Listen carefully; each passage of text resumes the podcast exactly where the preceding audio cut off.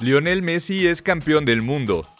Vestido con una túnica típica del mundo árabe, el ídolo argentino levantó el domingo el codiciado trofeo que faltaba en su abultada vitrina, tras una sufrida victoria de Argentina sobre Francia.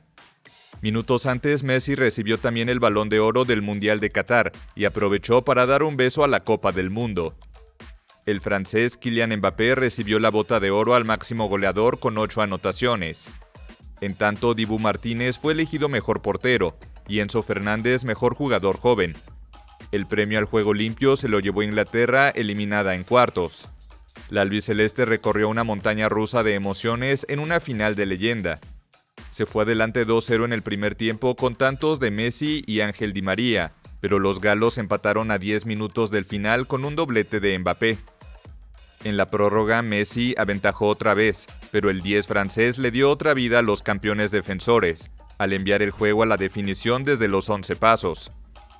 Fue ahí donde los cuatro cobradores argentinos le dieron su tercer título mundial al albiceleste. Messi, considerado por muchos como el mejor jugador de la historia, puede ahora finalmente sentarse en la mesa de los campeones del mundo, junto a leyendas como Pelé y Diego Maradona.